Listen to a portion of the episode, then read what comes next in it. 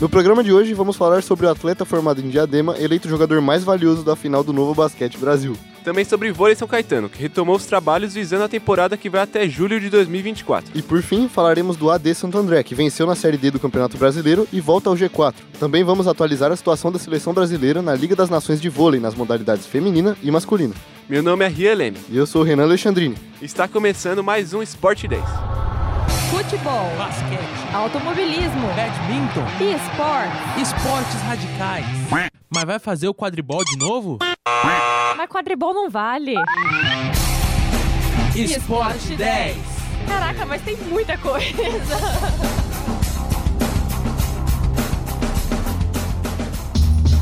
É de três! Três pontos. Swish. Basquete. Atleta formado em Diadema é eleito jogador mais valioso da final do Novo Basquete Brasil. Jorginho de Paula começou sua trajetória no basquete na Escola de Esportes, que é um programa de iniciação e desenvolvimento esportivo da Prefeitura de Diadema. O atleta é alarmador e foi o cestinha na última partida da decisão do NBB, fazendo 20 pontos. Durante a temporada, ele também somou números como uma média de 14 pontos, 8 rebotes e 6 assistências por jogo.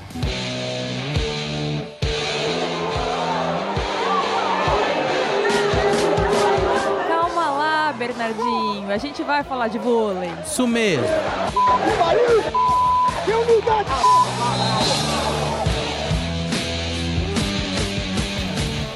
Vôlei de São Caetano retoma os trabalhos visando a temporada que vai até julho de 2024. A novidade é a continuação do trabalho do treinador William Carvalho da Silva, antigo levantador e capitão da seleção brasileira masculina. O time feminino vai utilizar atletas sub-21 e adultas e irá disputar os jogos regionais, os jogos abertos, o Campeonato Paulista e a Superliga B. O trabalho do grupo já começou, está sendo feita no ginásio Milton Feijão, do Lauro Gomes em São Caetano. Toca a bola, pô. Mete pro gol. Isso aí é pênalti.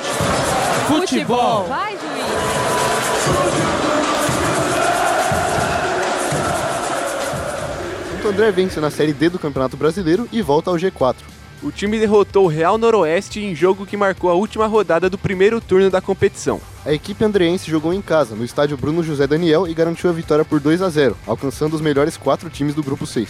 O AD Santo André tinha perdido as duas rodadas anteriores para o Atlético Clube e para a Portuguesa do Rio de Janeiro. Com o resultado, o Ramalhão somou 11 pontos e a equipe do Real Noroeste ficou na penúltima posição, com apenas 4 pontos conquistados.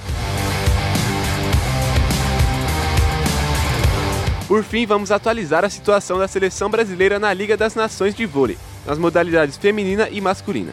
No feminino, o Brasil conta com 13 pontos na classificação do campeonato, sendo 4 vitórias e uma derrota. As meninas jogaram ontem e ganharam da seleção da Coreia do Sul, e o próximo jogo é hoje, às 9 horas da noite, contra a equipe da Sérvia.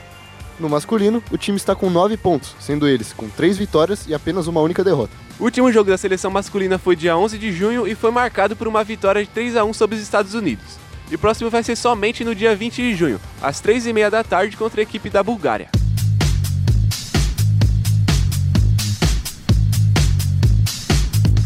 Com a apresentação de Renan Alexandrini e Rian Leme. Roteiro de Gabriel Paz Produção técnica de Léo Engelman. e orientação da professora Filomena Saleme.